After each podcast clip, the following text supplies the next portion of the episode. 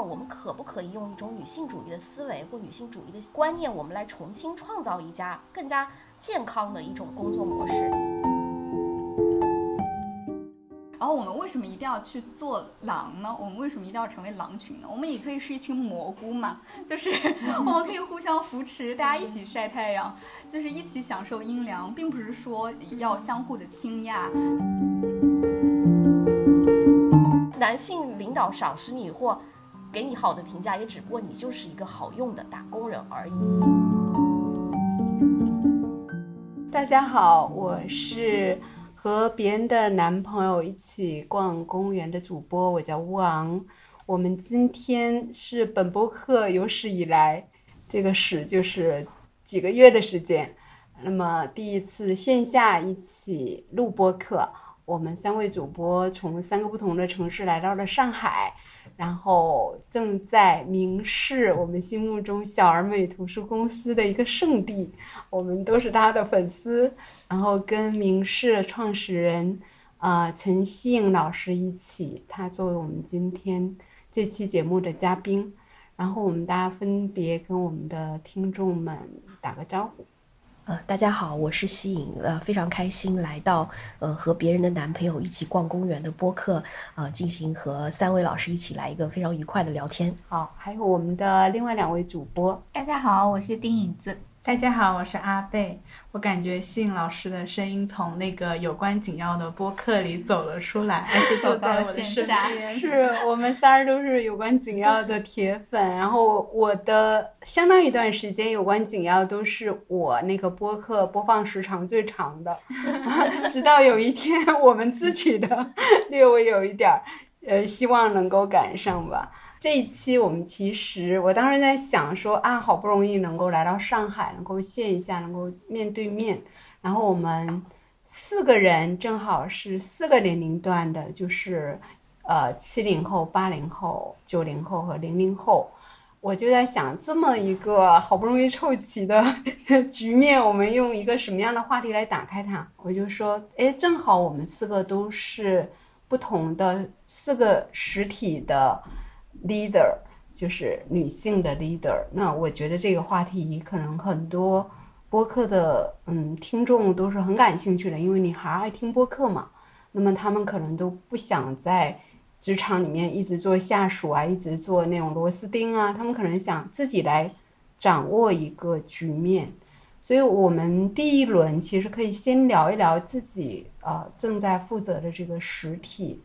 啊，从我们的嘉宾开始。嗯，也非常开心，说那个来到吴王老师和三位三位老师影子阿贝的这个播客，因为我也是听播客也听了你们好几期了，每期都特别有内容，而且每期好像话题都能触到现在大家女孩们的一个痛点啊。然后关于女性 leader 的这个话题呢，其实在很多女性议题中大家都有探讨过，可能我自己也不是说作为一个女性 leader 多么有发言权，而只是说想也想跟三位老师一起探讨一下，说我们。在做这个事儿，今天大家已经做了，说我们怎么能够做得好，或者大家在里面有遇到了一些什么困惑、烦恼、经验什么的。哎呀，不好意思，一不小心就开启了主持人模式。也 好也好，突然来到了有关紧要。没有没有没有，就是也就是非常开心嘛，所以就是跟三位老师一起来探讨这个话题啊。然后其实我现在做的一个小的一个出版公司叫明世，然后呢，它也是二零二零年十月份刚刚成立到现在，可能没有三年的时间嘛。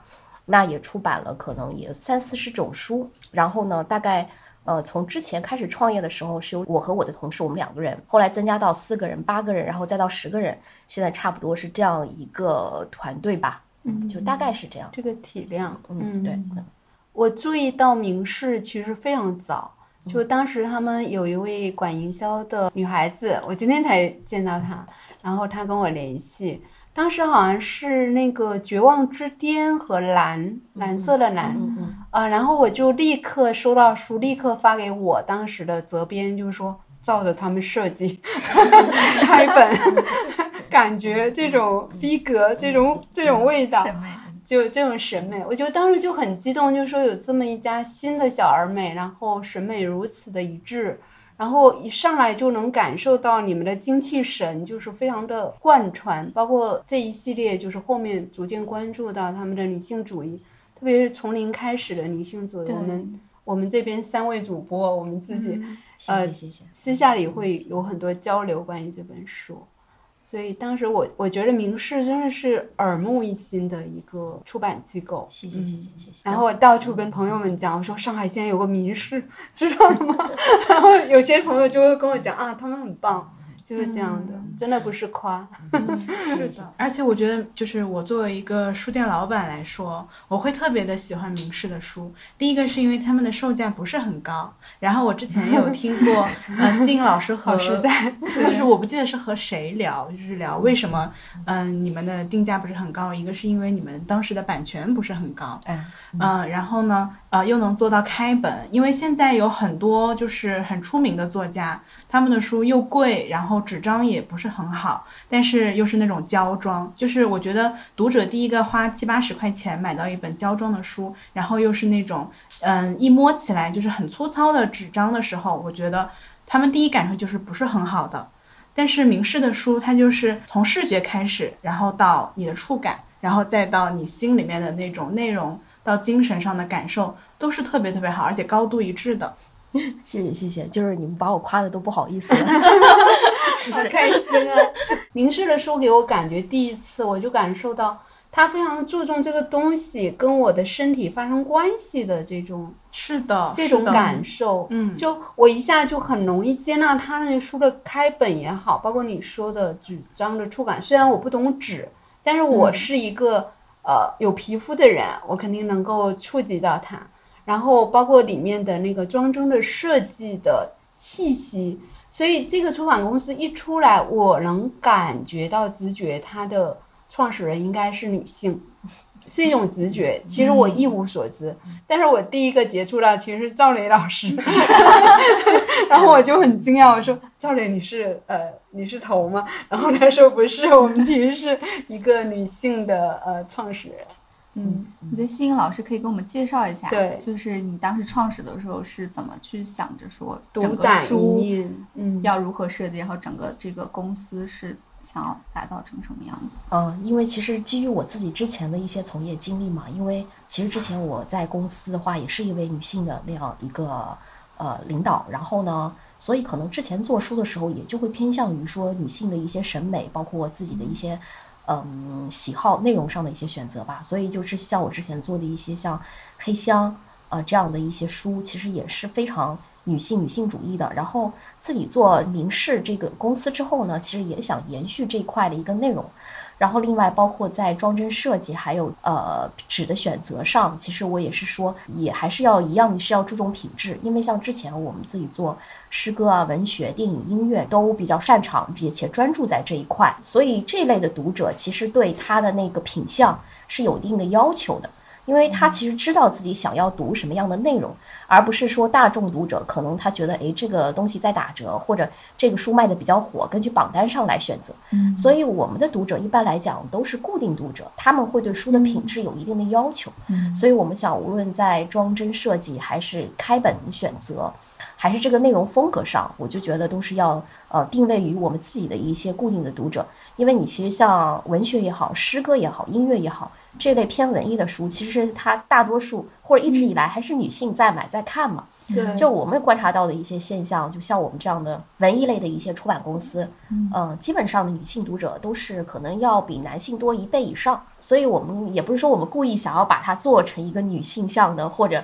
说是由女性主导风格的公司，对它不知不觉可能就变成了说这样一个具备。我如果我说我们不要那么。呃，刻板印象的去看待男男性或女性化气质的这样一种说法来看，它从某些方面来讲，它就变成了一个偏女性向的可能这样一个出版公司。啊、那本身品牌有没有性别这句话，其实之前我在我们的一个品牌的一个采访里曾经有讲过，啊、就是我们不应该区分男性气质或女性气质，所以它只是一个大体上的划分，所以我在这里讲，大家理解就好了。嗯 对，对，大致是这样吧。就是从那个现在很流行的那个垂类来说，我觉得明示是非常清晰的。我倒不觉得垂类它就是拒绝大众接受，而是我觉得中国社会现在其实包括在图书阅读或者文化产品的消费上，它进入了一个大家愿意将自己放入某一个类别去深入和细化的一种需求的时代，就大家不再会去。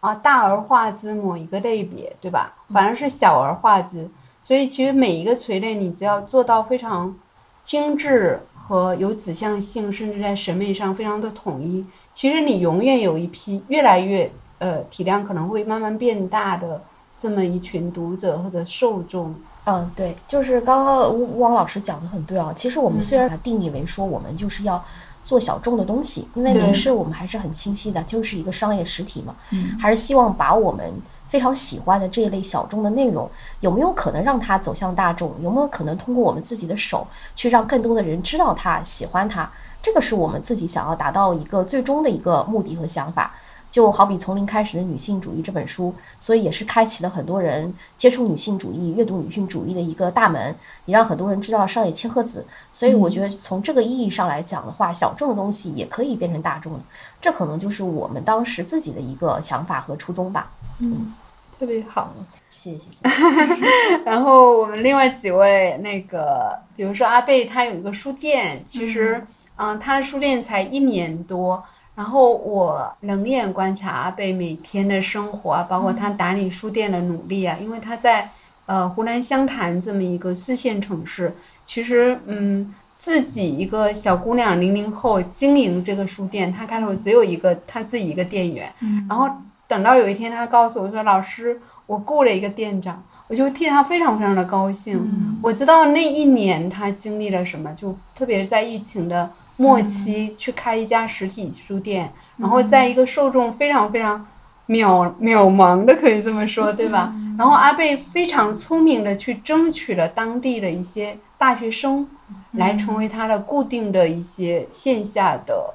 读者或者说顾客。嗯嗯，我想听听阿贝讲一下这个历程，嗯我觉得这也是一个很有趣的过程。其实现在在我的书店里面，我们一共有五个女孩子一起工作，然后我们有一个群叫做“在书店认真工作”，就是有五个女生自己好励志 对，是的。最近比较爆的那一篇帖子，我之前有在播客里面分享过嘛，就是因为我们的书店只招女生的那一篇。在那之后呢，我就录取了我现在的书店的店长。他当时来应聘的时候，他就说他的时间比较多，因为他正在等考公的成绩，啊、然后他可以有很多的时间都在书店里。然后现在他每天就是在书店里喊口号说，我要把书店做大做强。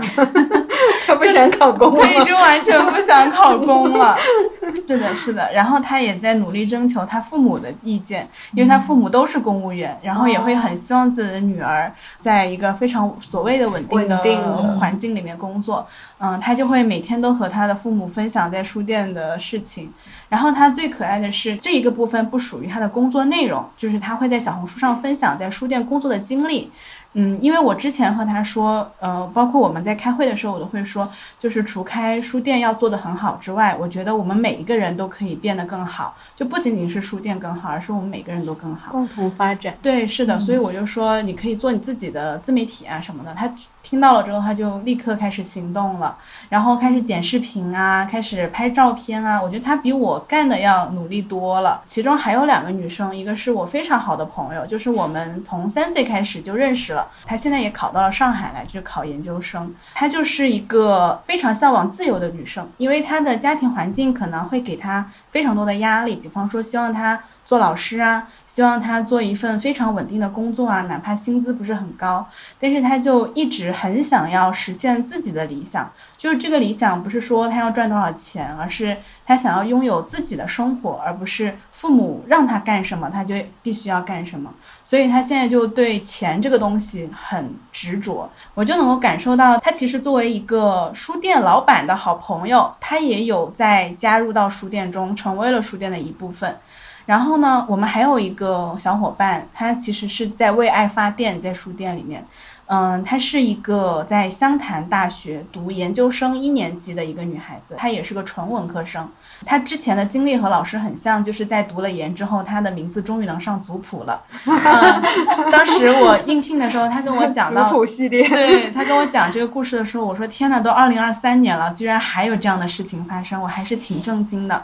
然后我能够从他身上看到，她是一个非常能够为自己争取，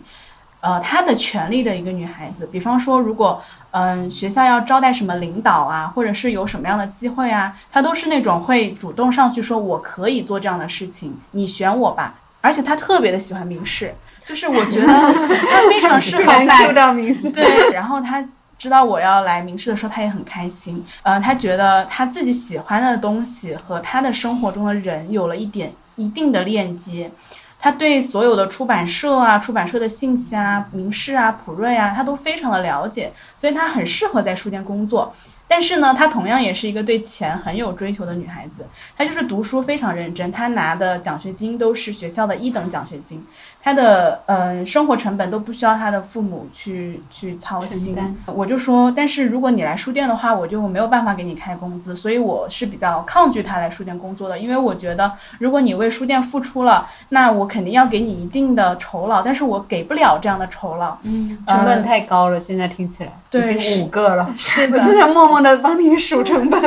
对，是的。然后他就说，呃，没关系啊，如果等书店赚钱了，那我肯定也能拿到钱嘛。就是让我，你就让我给我这个机会，让我在书店工作吧。然后我就看他每天在朋友圈里面，因为我也加了一些湘大学生的微信，他就在各种学生的朋友圈底下总是 Q 书店，就说，哎呀，你要来书店，嗯、看书啊，我们这就有本什么什哦，么样的书。他是点对点帮你营销了。对，是的。运营担当，是的，他真的很像我们的 PR。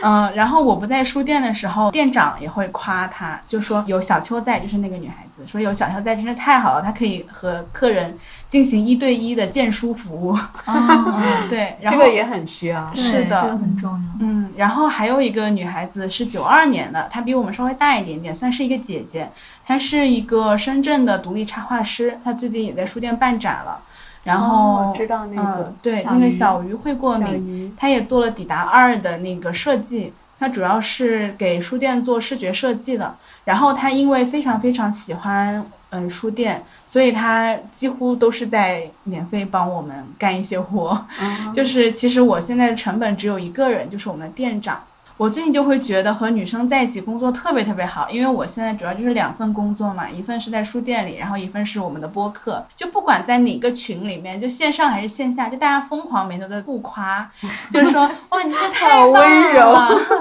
对我们那播客的氛围特别对，特别好。然后每次开会的时候，大家都嘻嘻哈哈的。就是有一次我在家里开会，然后我外婆就走进来就说：“你是在开会吗？你为什么在笑啊？” 他觉得开会应该苦着脸，一个很严肃的事情，是的，嗯嗯，但是我们就一直嘻嘻哈哈，疯狂从头笑到尾，就很开心。就每次想到和大家一起工作的环境或者是工作的时刻，就会忍不住要笑笑出声对，要笑出声。是的，明示开会是啥风格？其实我我们我们刚刚赶上了一点儿，没没看到现场。其实明示开会还是有事儿说事儿，但是哦就是中间大家也会插科打诨的那嗯个嗯感觉，还而且是比较轻松的。对对的，但但就怎么怎么说呢？其实我们开会的时候虽然也会那样，但其实我们最欢乐的是选题会哦啊、因为选题会大家总会有一些特殊的一些，比如选题这个书名特别好玩啊，那个角度特别有趣啊，或者联系到最近的某一个热点事件有什么梗呢？然后大家都会哈哈哈那样子，因为选题会还是比较轻松的，选题会多久开一次？一个呃每个礼拜都会开，哦有固定的某一个下午，呃礼拜四的下午，礼拜四的下午。嗯。以后可以开放选题会给我们旁听，我 们 明示的读者代表。对对对，那肯定没有问题啊，就是我觉得会很有趣。对我们礼拜五每个礼拜五下午还会有那个桌游的一个活动，可能就小伙伴在一起打那个桌游嘛。这个其实也是为了让大家之间能够互相了解每个人的性格，然后更熟悉，然后嗯也可以促进小伙伴之间的一些友谊，就是让他们呃配合的时候就会更加的默契。嗯，对对对，也是个好办法，相当于团建。呃，差不多嗯。呃，虽然我们是桌游的传统，从去年的周呃周年庆之后才开始的，嗯但其实之前我们也会有一些别的一些游艺活动，比如说定期出去玩啊，或者是唱卡拉 OK 啊之类这样。所以整体氛围来融合度很好，让大家。因为最近我在 跟另外一中国老师，我们一起在对谈一系列的关于《道德经》的嗯内容。道德经》里面其实它有非常多这种女性的温柔的，呃，不争不战的。它《道德经》是很反对打仗的，里面有很多关于水的部分。所以我当时跟那个老师聊这个问题，李杰老师他就说，道德经就是一个女主时代的一个智慧的经典，大女主那个女主，嗯。所以里面充满了那种非父权的温柔的氛围。我刚刚听你们两位讲这个各自团队的氛围，我其实很受感染的，就是这种温柔的气质，就是大家好像在一起都没有什么丛林法则啊，没有那种非常浓郁的那种 竞争啊，然后大家要互相就包包括办公室这种呃关系，对吧？政治。其实可能女性 leader 在这一方面，我我我觉得大家应该是有思考的。就是我自己的一一个个人的一个感受，就是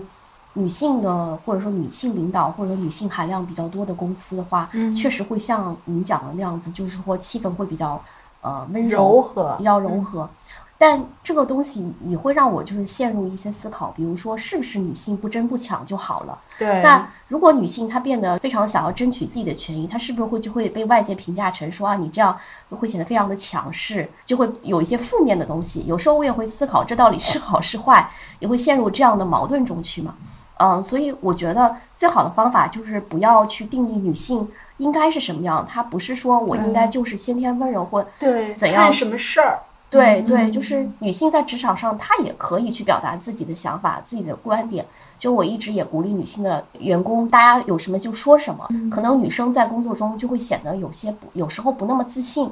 啊、不那么自信。就是相比起一些男同事而言，他们就会隐藏自己的想法，或者说不愿意在大庭广众之下讲出自己真实的一一些想法。我就会鼓励他们，如果我们有什么想法，我们其实都可以自由的说，我们也可以拿出来去讨论。就算说这个想法可能在这个时间段是不合适的，那你也可以知道是为什么不合适，也可以从中得到一种成长。但是，一旦如果这个女性员工做了一些非常好的事情，我就会用十倍的力气去夸赞她；如果是男性的话，我就会小小表扬一下这个感觉。对，因为女孩一直以来就是希望你克制、呃收敛，然后希望你非常的温和、柔和、驯服，希望你稳定不要有希望你稳定不要有变化，包括你的情绪应该是相对像一条直线一样，的。是的，所以有时候我也会想，这会不会就是正是因为这样，所以女性失去了很多在职场上对，去竞争力，对竞争的机会，一些一些去得到更高的话语权的一些机会。所以有时候我就情不自禁想要就大大去鼓励女性，女性，因为我觉得男性他们在成长中受到的鼓励已经太多够多了。对对对对，是的，我觉得欣欣老师刚刚说的那一点，我也特别有共鸣，因为我自己是九零后，然后相当于比较深入的在职场就是摸爬 滚打过，也做过不同公司，然后不同团队的 leader 嘛。然后现在就是我们自己的这个小团队，对然后我觉得氛围就是完全不一样。刚刚新老师说的，我特别共鸣的一个点是，我觉得大家现在对于就是当前职场里面，好像男性是什么样子，女性是什么样子，以及所谓的职场专业素养这件事情，它是有一个固定的模板在的。嗯，然后甚至就是，虽然说现在女性主义的这个启蒙已经相对以前来说算是有很大的突破了，但是很多人依旧觉得说，我要鼓励你做一个独立女性，你要像一个男人一样去思考，就是这样的一些我们听起来很荒谬的话，甚至就是嗯、在很多女性那里听起来像是一种鼓励，但其实我们都知道，这背后它就是以所谓的男性的那种在他的那个语境下，对，在他的语境下，在他的框架下，然后我们嗯。去认为说，所谓的高效、所谓的理性、有竞争力、呃，有领导力，好像就是天生是男性的一种思维。领袖对，这个词，是，就好像领袖默认他是一个男的，就像英雄默认就是个男的。对，然后，所以我上次有正好也听那个随机波动三位女主播她们举的一个例子，我也特别有共鸣。她就说到，有人其实现在还是会去问他们说，哎、你们仨一起合作哈，然后如果说遇到了什么困难，比如说大家做内容总是有意见相左的时候嘛，你们听谁的啊？就是最后是谁来去拍板这件事情？对。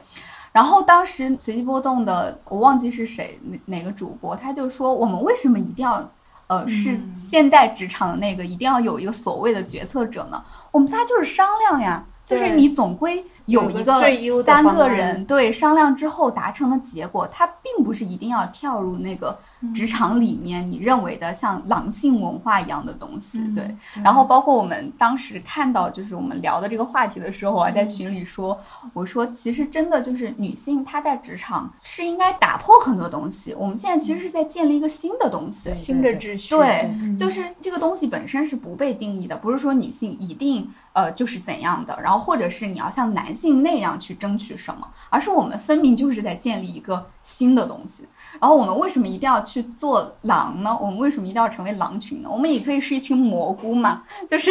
我们可以互相扶持，大家一起晒太阳，就是一起享受阴凉，并不是说要相互的倾轧，然后要相互的竞争，就是一定是有一个那个狼群的首领，他可能是比如说像大自然其中的一种。呃，群体生活的方式，但明明其实也有很多其他的种类，所以我觉得像女性的这个领导者或者女性主导的职场，它就是我们可以去建立更多多样性的这种职场的文化。嗯，对，刚刚那个影子讲的特别好，其实我在其中也很有共鸣，就是大家在说明世一这个公司作为一个实体，或者它作为一个呃商业体，它应该以什么样的方式去去创造公司的环境和氛围。其实因为出版行业，我不知道大家就是过去有没有对它有所了解，其实它的职场 PUA 也好，包括就是。呃，上级以非常严苛的方式对待下属，其实还是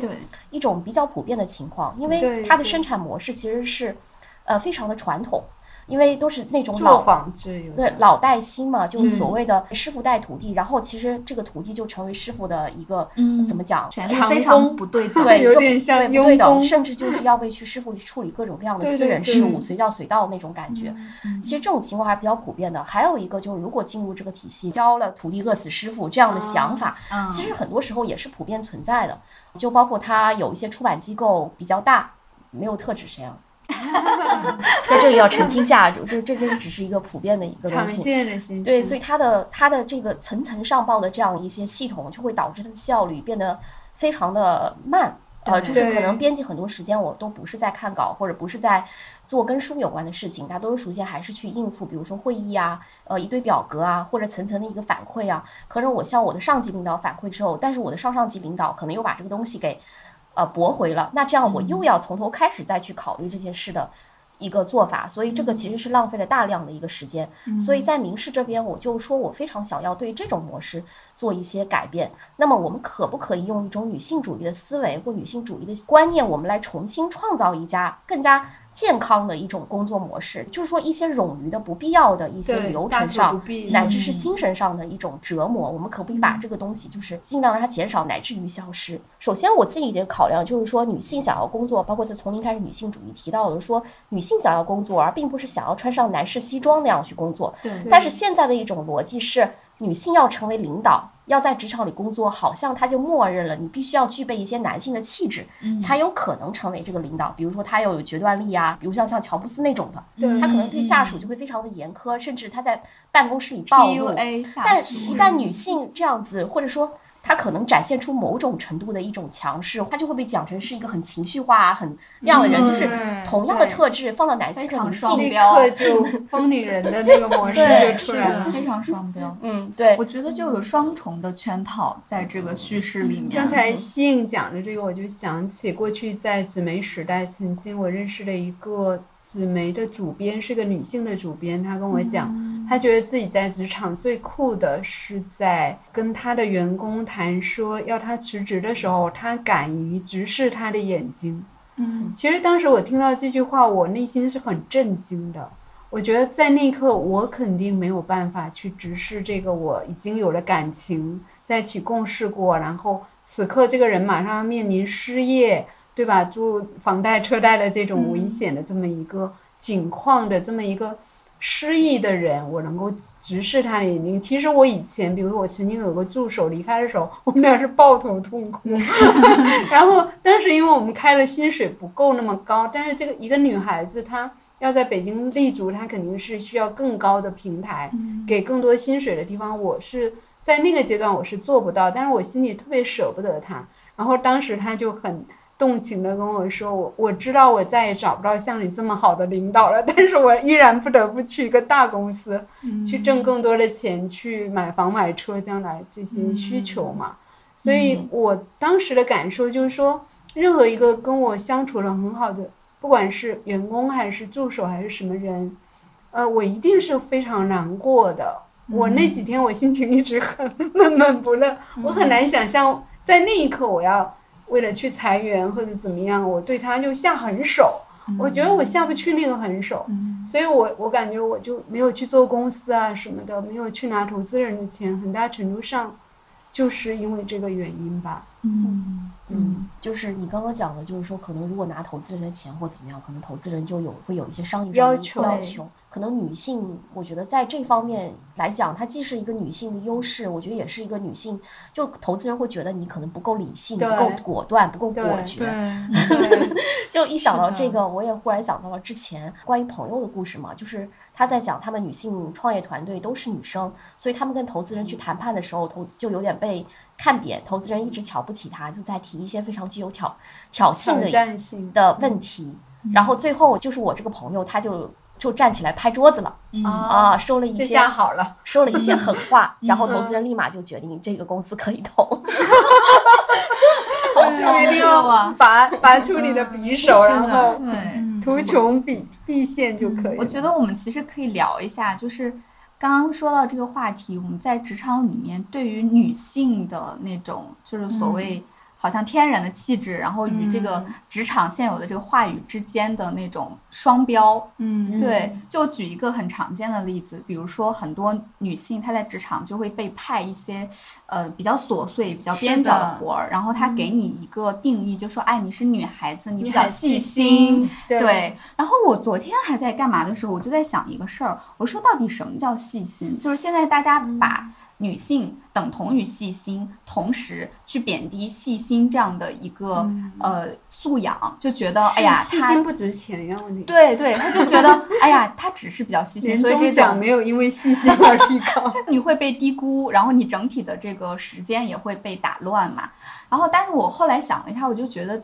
什么是细心？其实只要你是一个有责任感的人，且你做事很有逻辑，你就会细心。其实有很多，不管男性女性吧，我们就先不说这个，就是比如说他在职场里面做事情很马虎，然后你交代他一个什么事儿，你就觉得这人不靠谱。根本不会是他记性不好、不细心的问题，其实他就是做事没有逻辑，他的先后呃顺序上是没有那个连贯性的，然后他的责任感可能也不够，所以才导致了他不够细心虎。对，所以我就觉得，你看，就是当我们分析下，你用他的那个话语，你就会发现细心，它其实是一个很高 level 的素质，但是在职场里面。就是下意识的，大家会去这样去贬低一个女性的求职者也好，或者是工作者也好。嗯还有，我一直觉得评价一个女性细心还是什么，它就是一种对你专业素养的其实的一个质疑。他觉得你只能做这个琐碎的事情，就他像办公室啊，或者秘书啊，或者护士啊这种，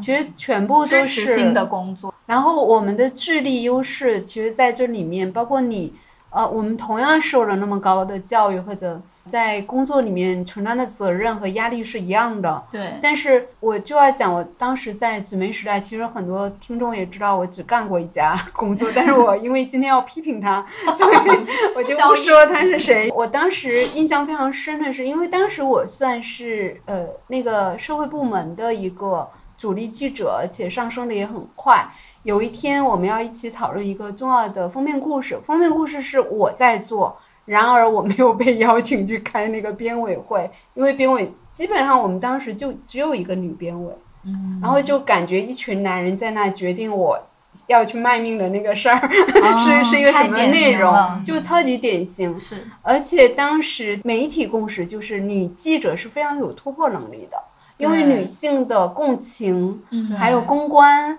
还有说服力，还有口齿，对吧？锲而不舍的精神，就所以其实冲在前面的女女记者的成功率更高，然后我们很快就能拿到大稿子来做。然后我当时我在想，我怎么突破这种屏障，就是感觉自己有时候机会不是那么清晰。嗯 我的方法就是去报选题，我就靠在做选题的阶段，就好像我们现在做播客，其实很多选题嗯都是我来决定的，是因为我当时就给自己培训了非常强悍的做选题的基本功。每一次选题会前，我是那种水瓶座，就是鸭子在上面努力，但是表面上就是很悠闲，就每次默默的在家就找选题，会有时候会花呃大半天甚至一整天去研究说这周最大热的是什么，然后哪些东西是可能放到呃这个媒体上去做的。嗯。所以我有时候在我们杂志的我们那个部门板块，我能就是只有一个选题不是我报的，嗯。就我甚至能做到那样，就在那种高压的程度里面，其实我作为一个女记者，我的本能就是我要从根子上去把握这个话语权，这个就是我的野心。简单的说，嗯。因为这个东西是我提出来，你总不好意思不让我干吧？嗯，对吧？然后时间长，你就慢慢的就是利用你的智力。其实这个跟细心啊，跟什么辅佐啊没有任何关系，因为一个媒体，包括做书，其实是一样的。选题肯定是至关重要的，策划、对吧？这个最核心，包括我特别会起题目，我觉得就是因为在那个丛林法则里面，我发现题目好，真命一半儿就在这个题目上。所以我们现在播客好多题目，我跟影子在做嘛，我们俩都是做媒体出身的。其实这个题目也是一个非常至关重要的一个吸引力，就是文案它本身它能够吸引来那个读者或者听众。所以刚刚西颖讲到说女性怎么提高自己的竞争力，其实我觉得每一个女孩到一个团体里面，到一个公司或者机构里面，第一个是要去观察，看哪个东西最核心的业务。最核心的业务里面，什么是重中之重，你就直扑那个就对了。嗯你什么你都不要绕来绕去的，就说我从那个边缘的嗯呃次要的部门去做起不。要中那个圈套。我只有做到这个位置才有这个可能。我哪怕是二把手，我都是很难的。嗯嗯，对对，但决策者还是很重对，还有一个就是说，现在男性领导仍然是偏多。虽然在媒体文化行业，他是女性从业者多，但是坐在那个 top one 的，他永远好像是男性。对就是这个女性的升职的天花板，它就一直在那里，可以看的就是很清晰了。就是为什么女性她不能够去做这个一把手？有时候也是我在去思考的一个问题。我觉得女性特别特别容易满足，就是我就很满足于，比如说我做到。副主编，我做到比如说首席啊，或者首席记者这样之一，我觉得我就很可以了。职场中我特别能够得到那个满足感，不管是这个我做出来的事情，还是说上级给我的一个评价。其实说白了，你仍旧是一个打工人，嗯你仍旧是一个打工人对 他，男性领导赏识你或给你好的评价，也只不过你就是一个好用的打工人而已。对呃，就他们永远把握着那个最高的话语权。嗯嗯，对所以很多公司为什么后来会出现一些问题？所以我觉得女性就应该去争取那个最 top 的位置，而不是我就满足于说我要做二把手，或者说说我觉得我这样就已经很好了。还有一个就是我自己也曾经和很多嗯女性的编辑朋友们，我们也聊过，就是说为什么你们不出来？可以做一个自己的出版品牌，那样有更大的自由度啊，那样可以有更多自己想做的选题啊什么的。呃，他们就会说啊，我就只想做一个好编辑啊，我就只想默默的待在书后呀。然后我出来做公司以后，肯定是不可避免会有一些风险，然后另外可能会有很多琐碎的一些事情。其实如果是男性，他其实不会想那么多嗯啊、对他就马上就去做。就是女性很容易考虑，怎么讲？优柔寡断有一点。我觉得女性可能会是一个对别人也好，或者对他人也好，一个非常有道德感的这样一个感觉。比方责说如果我要出来创业那我假设，呃，那我会是不是要对我的投资人负责？是不是要对我的合作方负责？要对我的作者负责？还要对我手下招的员工负责？家庭，对，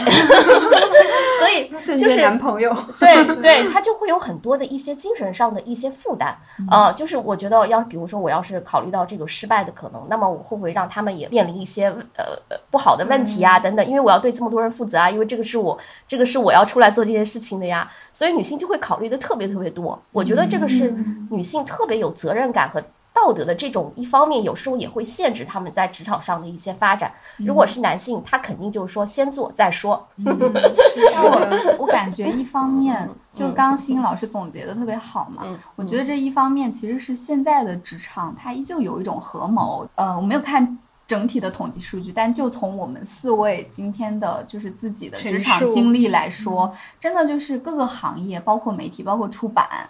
嗯，然后都是男性是那个一把手，是那个掌权者。其实，在女性主义里面，大家也都看到了，就是所谓的这个男性俱乐部嘛，那他肯定是会有一个男性之间连接的这个权力连接的这样的一个体系在的，所以他其实是会去不自觉的打压女性，比如说就是。从一个很小的例子，就是男性他们在职场上，尤其是比如说权力高位者，他们就会有一种默契的社交。这种社交可能有一起抽烟、一起喝酒，对对对甚至一起嫖娼。嗯然后这个东西它就是会有一点哈排斥女性这个性别的，所以整体上他们会构成这样一个合谋。为什么有些女性觉得说，哎呀，我到了副主编，我到了二把手就不错了，也是因为有这样的一个困境在。就是他知道要往上，他可能要突破那个东西，就是目前这个阻力是大的。我觉得他在考量中也会去考虑到当前的困境，然后那个困境不用说了，就是阿贝刚刚讲的，就是目前我们对这个所谓的职场女性、独立女性的要求是非常双标的，既要非常独立的在职场做得特别好，然后不比做好妈妈、对好妻子，对，同时好像大家还是会有一种所谓的母职惩罚。如果你没有一个家庭，尤其是如果你有一个小孩儿，小孩儿出了任何事儿，大家就第一反应都是你妈呢？你妈没教你这些吗？父亲、爸爸爸是隐形在后面的。对，就我觉得所有的这种环境都构成了说女性在职场现在依旧是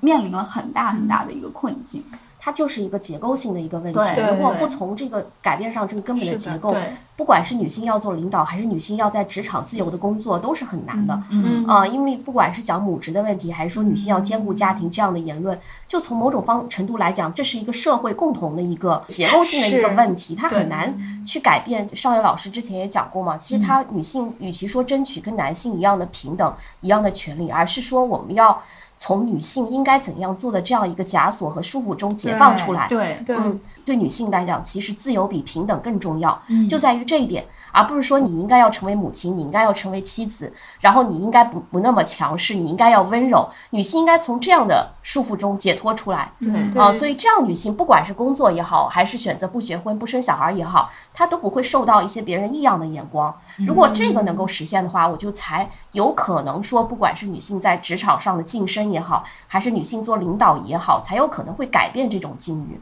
我觉得这个问题，我觉得特别难，需要可能需要大家一起 对对努力对吧。我就觉得是需要一个就是真正的女性主义的女性联盟的，对就是我们只能去为彼此、为自己共同创造这样的一个环境，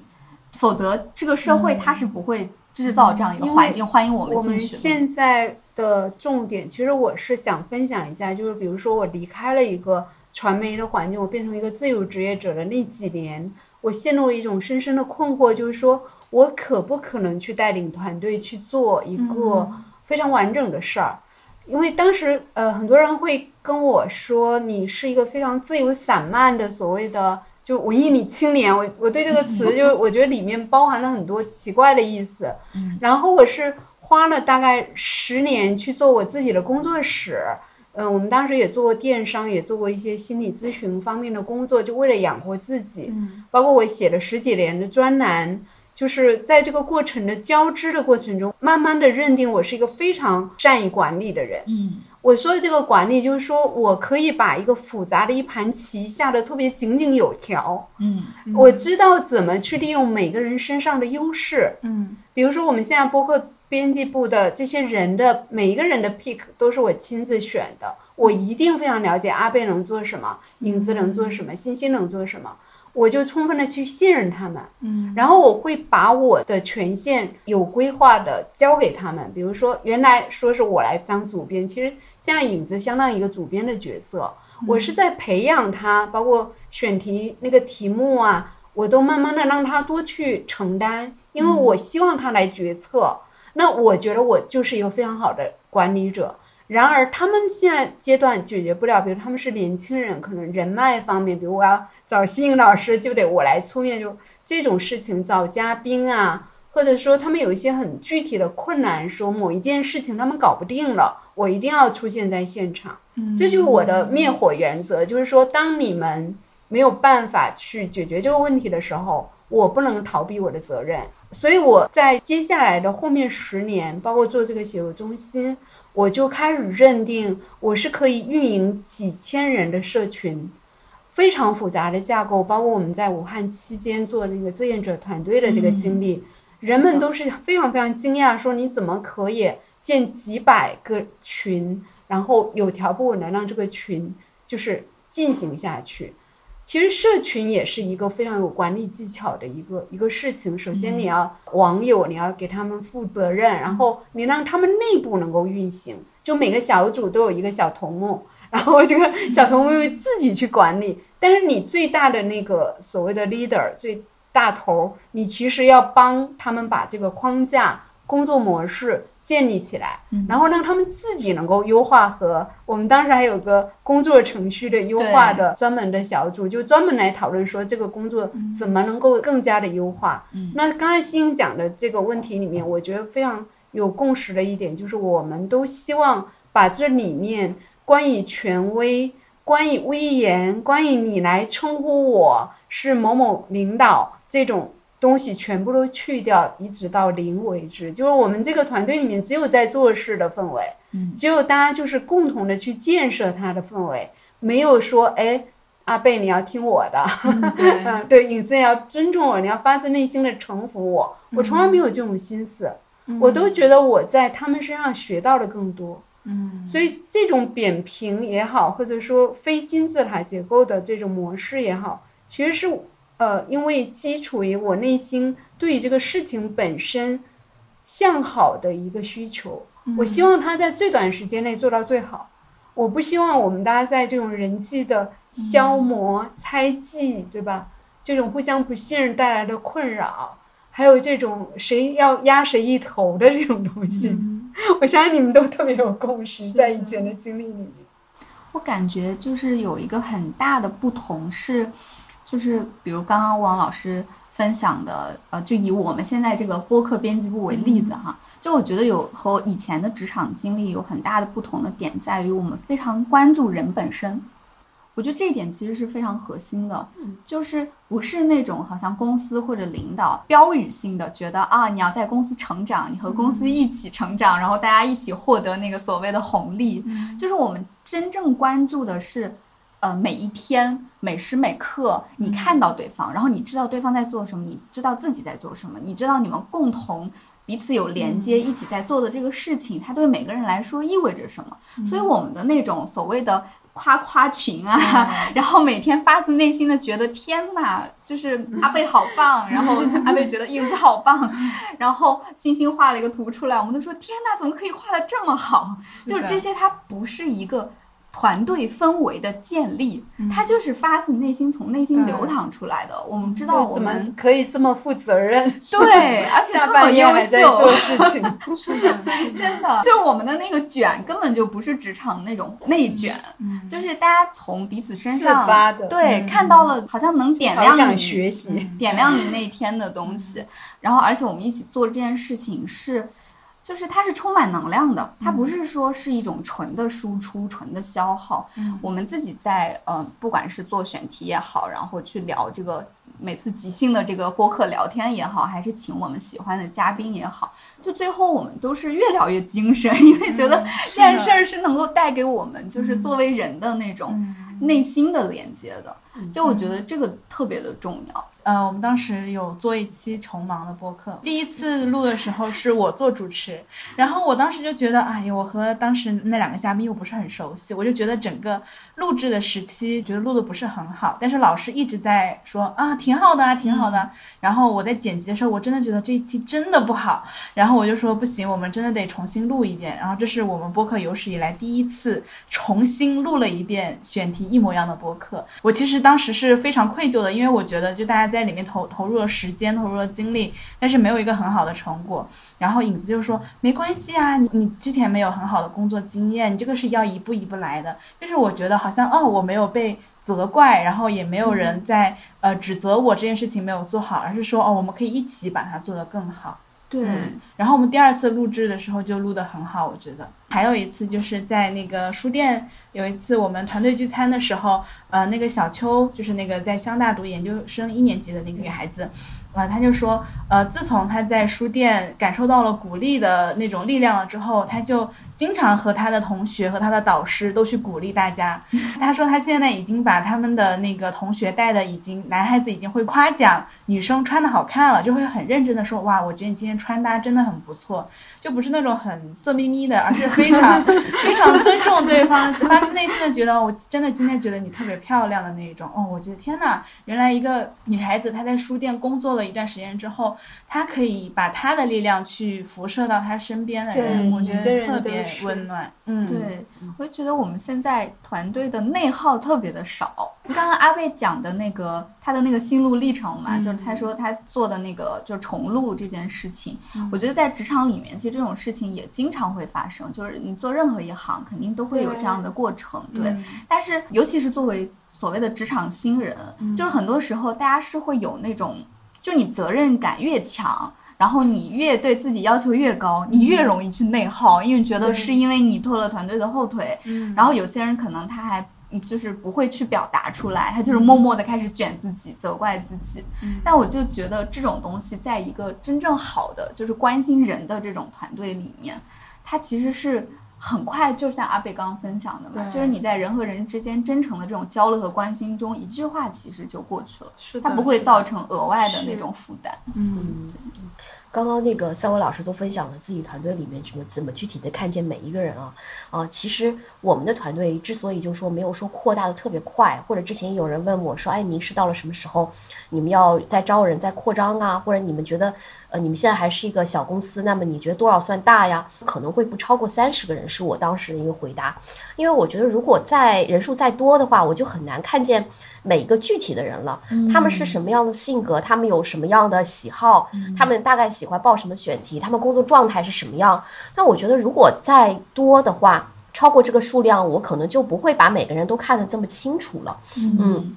所以也是明示在这块就特别说希望能发挥每一个员工的价值，包括呃希望他们能够在这个上获得自己的一些经验和成长。刚刚阿贝讲说重录那件事情，其实我觉得每个人在工作初期的话，他都是没有什么经验的。就是其实有时候女性啊，有时候想把这个事情做好，她特别容易反思和反省自己，对但她的责任感又特别重。对，其实她就会额外给自己增加一些精神上的一个压力。如果这个时候你再去责骂她或再去责怪他，其实就等于给他一个双重的一个打击。就像我今天还看到说什么，呃，给 Chat GPT 写信的时候说，呃，小孩子考得不好，然后哦看到那个 嗯，就这个时候，就是说为什么要给他再去一一击重锤呢？这个时候你就是应该做一个安慰、鼓励，还有包括支持他的这样一个工作，尤其是女生。嗯我还记得以前就是说讨论在职场可不可以哭的问题，大家都觉得啊，你在职场哭，你这个人很情绪化，就是动不动女性动不动就被扣情绪化的帽子，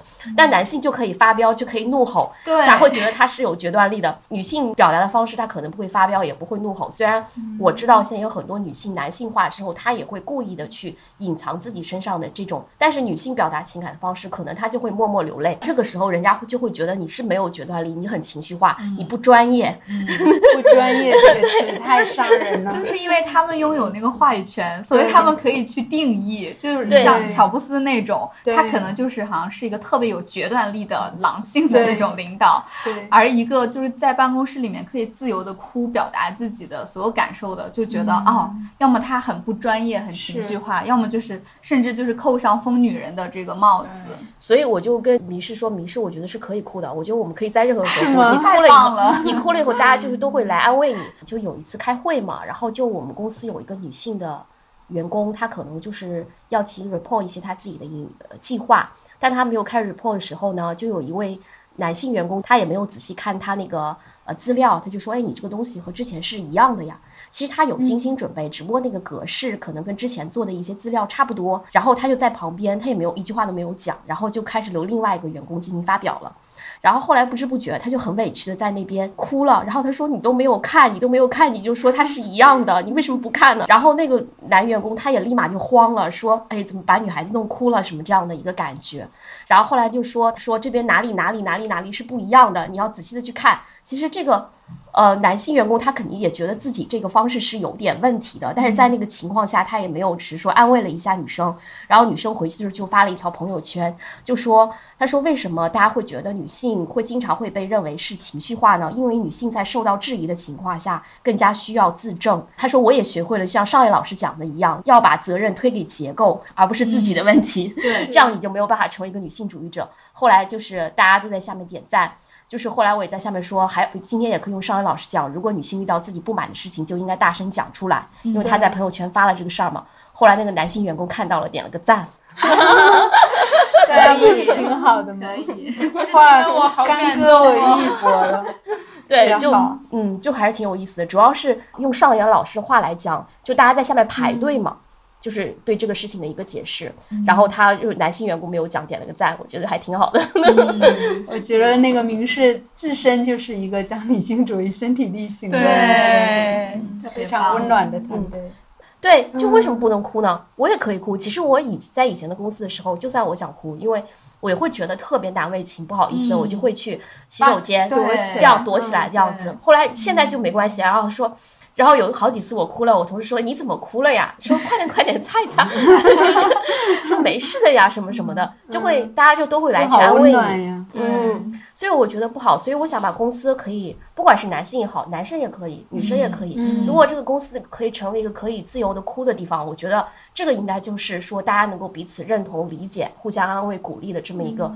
嗯、很好的一个氛围的公司。它没有一个造成情绪压力的这样的一个空间，对。它就是你真实的去表达你自己，然后彼此的看见就很好。我就记得我刚才说的那个后面呃跟跟我一起工作了好多年的那个女孩儿，然后有一次她确实也犯了一个错误，而且那个错误是非常基础的，就可能是把什么文档啊之类的搞错了发给对方啊之类的，就没有没有把更新版给人家，然后导致人家就是呃面临那个截稿期的问题。嗯然后我就跟他非常认真的有过一次谈话，我我自己印象很深，因为当时那个女孩给我打电话的时候，她已经哭了，因为自责和极度的这种、这种自我否定，或者说觉得对我很愧疚。因为我从来我带团队，我不会跟任何人发火，嗯我我是一个非常柔和的，骨子里是一个呃，其实还是比较温情的一个性格。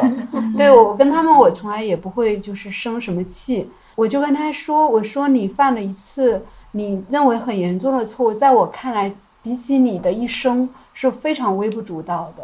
就是说你在这一次里面学到的东西，可能比你将来犯一个更大的错误，甚至致命的错误是更好的。”嗯因为这个错误还不至于出人命。嗯所以他那次跟我交谈了以后，其实我发现他成长的特别快，因为他开始，他从一个 leader 的角度去关照他的工作，他知道说，当我这个岗位去做一个什么事情，也许会伤害到他的利益。比如说，我作为作者，其实吸引是我们非常重要的呃工作合作对象，就是我的编辑们。其实我每次给编辑呃任何的工作，我都会从编辑的视角去观察我交去的稿子是否他们非常清晰，是否他们还要做什么调整，是否他们很容易联系到我。比如说这个文件他可能要转给他的其他同事，是不是那个完全不知情的那一方很清楚，就是吴王是谁啊？我不是想当然全世界所有人都认识我，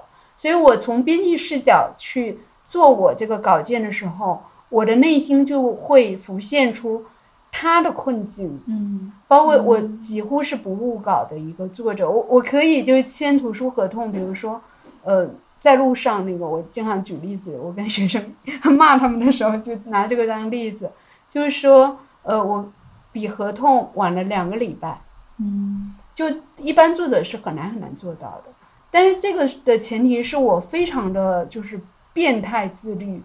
呃，每天赶工，每天就是自己睁大眼睛在理解这个事怎么能够做得更好。但其实这个就跟我这么多年自己做工作室啊，自己带团队有很大的关系，因为我知道全流程里面每个人面临的困境是什么。编辑最大的压力其实就是被作者误稿或者脱稿或者版面不整洁，诸如此类的。我觉得这个也是一个很典型的女性领导的优势，因为刚刚汪老师分享的时候，我就是那种脑子里联想，就是随机联想，然后我就想到。呃，有过类似言论，并且就是我当时作为一个职场新人，被领导去很贴心的去传授，真的都是姐姐，就是女女性的领导会跟我们讲这些。对，就我想起来有一个很典型的例子，就是我们当时在一个非常卷的互联网大厂，大家都知道互联网大厂 很讲究狼性这种嘛，但是我们有一个在大厂待了可能有七到十年的这样一位女性领导者。他在跟我们说，就是呃，你如何去说服另外一个团队去跟我们合作？因为那个项目可能是我们非常想推进的，但是我们的那个就是工作的内容又离不开，比如说技术部门等等其他部门的这种支持。然后当时他就非常耐心的跟我们说，其实这个沟通不需要非常的剑拔弩张，因为当时互联网是很流行，就是用一个词叫做私资源。就是真的弄的对，就是用用“撕”这个词。当时那个呃领导他就是跟我们说，其实很多时候你需要看到对方要什么，就是当我们做的这个东西对对方也有价值，然后也能发挥他们的特长，我们共同去做一个对大家都有利的，然后都感兴趣的这样的一个东西，它其实。这种沟通就会非常的顺畅，但是之前所有的那种剑拔弩张的私资源的那些人，他们就不会去从这个视角去去想。是对，我在想私资源是指这个所谓的私资源是什么呢？就是互联网大厂里面，大家有很多的项目，然后呢，不同的项目之间。比如我觉得我的优先级是最高，就是 P 零，然后他肯定也会觉得他的一个什么项目的优先级是 P 零，但是我们人就这么多，设备就这么多，就是相当于生产资料是有限的，然后这个时候大家就会互相 PK，就会再去和更上面的领导一起去 PK，说我们这个项目优先还是他们那个项目优先，是一个内部的一个。优先级的一个争抢，对，而且而且大厂其实因为盘子太大了，然后后面所谓的那个赛马机制嘛，就是它内部可能就同样一件事情让不同的部门去做，我觉得这个也特别典型的就是狼性文化，就是你如果从外部看来，其实自己跟自己竞稿，对，很多公司在做这样一件事，就是比如说呃，同样的一件事情。他内部弄两个团队去做，然后大家就去赛马，就用这个词，对，看谁的那个模式更好。其实，在我们看来，很多时候真的是一种资源的浪费，也是对人的那种，因为你要跟对你要跟对方卷嘛，那所有人肯定都在通宵加班呀，加班加点的去做这些事情。但是这个就是，嗯，你不能说是所有商业都是这个逻辑，但是。在内卷的这个环境之下，它就是会有这样的逻辑。这个这个其实还蛮恐怖的。其实我就因为我想到之前，这都是谁想？对啊，谁谁研究出来的？对人的伤害特别大，太伤人了。嗯，因为我忽然就想起来，就是之前我不是有营我们营销岗有编辑嘛，然后呃从从别的公司过来，我就不讲是哪家了。反正就是他他问我说，你们这儿有没有让营销编辑就是就是进行比发稿量？我说为什么要比这个呢？我说我其实不太懂里边的逻辑。他说让营销编辑和营销编辑去比，互相去竞争，谁发稿越多。但问题是，首先每个人接手的书或者说接对是不一样的。嗯，总归而且另外就是说，你互相比发稿量，光是比量，但是没有质量，对不对？因为你很多其实接过来的一些量，他只是随便发一个书评书讯，或者也不知道是哪个媒体不知名的一些媒体什么的用来凑数的，或者哪个小博主用来凑数的，就大家会进行。就是在这个集中陷入一些不良的竞争，造成一个资源的巨大浪费，和同事之间也会对内耗，对，嗯，然后会人际关系都会变坏，对对对对。所以我当时就觉得这个也太不科学了，就是我觉得很奇怪，我觉得不知道是这个逻辑 在哪里会盛行这样的一套逻辑，对对。然后包括刚刚欣老师说到，呃，就是民事其实。如果再扩张，他可能看不到每个人了嘛。然后我也想到，就是当下也有那种很盛行的，但是其实它并不能用于所有的行业、所有公司的这样的一个一个趋势吧。就是大家都想要做大做强，都想要扩张，然后都想要好像甚至就是达到那个可以接近垄断的那个 top one。但是其实并不是所有的逻辑，哪怕是商业的东西。都适用于这样的一条原则的。对，就之前也讲过，就是在乎大话，其实我们更在乎就是把公司做成一个比较理想的一个状态。如果每个人在其中都很舒服，达到你一个比较舒适的一个地步。本身你做出版行业就已经很不赚钱了嘛，就工资挺低的，然后 也也非常诚实的讲。但是如果再加上有时候精神上的压力，我就觉得你就不值得了嘛。你在大公司城市本来生活生活本来就很难了。是啊、如果你自己这个行业是你喜欢的，嗯但是就是不希望我们不管是其他方面也好，都不希望给大家带来一种精神上的内耗。我觉得这个是起码和基本是需要做到的一个、一个事情。至少这个工作是让你开心的，你也从中获得了自己的一种价值，可能对未来的这这样一个可能性。我觉得这个是我觉得这个工作能提供给大家的。所以至于精神上的一些内耗，或者说一些公司内部的一些这种竞争，我觉得真的是很没有必要。嗯我们要去制定规则。嗯感觉今天那个议题，呃，虽然列了一个 不成器的大纲，一个离职二十年的老媒体人，啊，辛辛苦苦的敲了一些字儿，完全没按照这个来。完。全没按照这个来，但是我们不知不觉也 cover 掉了我们非常关注的一些点。然后在这里面，我觉得，嗯、我们四位其实都是非常坦诚的在交流自己真情实感的这种经验，还有是其实是给这个世界提出一些善意的建议。嗯因为这个世界有很多，呃，像影子讲的这种什么赛马，我就第一次听到这些新对。我也是。我都惊呆了，这什么东西啊？这是整个开什么 赛马场的吗？对把人当畜生吗？就很神奇。所以，我们其实可以有自己的有原创性的职场规则也好，或者创业的规则也好，或者团队建设的一些新的非常天马行空的嗯想法，然后我们去执行它。只要我们几个人共同认同，我们就可以一起来做这个事儿。对，我觉得不管是一个播客编辑部，还是一个写作中心，还是一个图书公司，我都觉得这是里面有一个非常自然产生游戏规则的一个土壤。它不应该是这个市场上通行的，或者这个世界上多数人认定的这种铁律，这种在机场循环播放的一些嗯。书籍里面所倡导的成功也好，嗯。竞争也好，或者什么领导力，我对这几个词已经完全就是非常的厌恶了。对。对，当我们可以对这些呃规则去表态，然后我们最好就是扔掉它，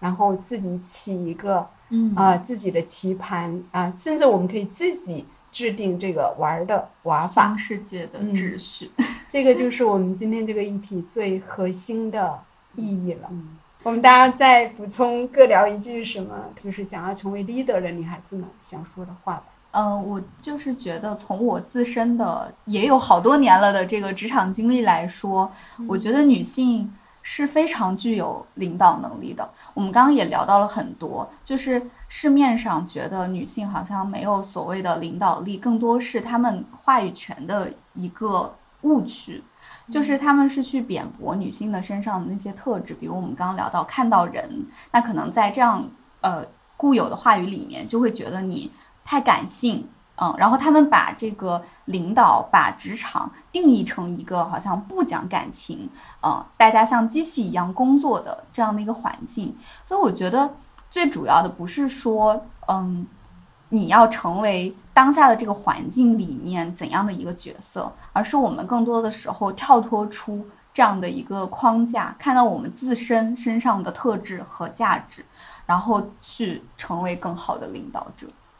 就还是信任自己。和女生在一起，特别的有安全感和特别的快乐，就是我们会首先在女性之间会更容易建立一种很基础的信任，女性可以团结在一起，就是可能一个人去做一些事情很难，但是如果两个人、三个人、十个人、一百个人去做这样的事，呃，那它就会变得很容易了。我们也可以去创造自己的社交氛围，创造我们自己的世界。嗯，这也是为什么书店它坚持只招女生的原因，是因为我就想要制造一个这样的书店的氛围，它不仅仅是工作上的，其实也是会影响我们生活方式上的一个氛围。我希望所有的女孩都能自信一点儿，呃，勇敢的说出自己的想法，说出你自己想要当当 top one，说出你自己的野心，就不要去顾及周边别人对你的看法，因为只有你先说出来，这才是第一步。我的嗯最重要的一点就是说，呃，我觉得没有什么救世主，一切都是靠我们自己去争取、去获得，呃，去身体力行，去承担责任，去做决定，去团结周边的女孩儿，然后去鼓励她们，然后给她们机会。所以我现在的工作里面，其实有很多是要去培育、维系新人，然后新作者。其实我是非常理解他们想要在呃这个世界上有自己一席之地的心情的和愿望的。但是我觉得所有的呃前辈或者同业，其实都应该给他们一个非常优质的，不需要付出，特别是女性作者，你是不需要付出那种所谓的 me too 的代价或者潜规则的这些东西，然后能够自己非常呃靠着自己的才能和专业素养。去走到这个作者的队伍里面去，所以我特别特别希望这些女孩儿，包括这些想要自己创业、开公司、挣钱、搞钱的女孩子们，把这个希望说出来，把这个野心说出来，然后像我们今天这个议题，呃，所张示的说，有一天你也可以成为 leader，不管是一个行业，还是一个团队，还是你自己的 leader。谢谢大家。谢谢谢谢。谢大家，谢谢大，家，谢谢，拜。拜，拜。拜拜。拜拜。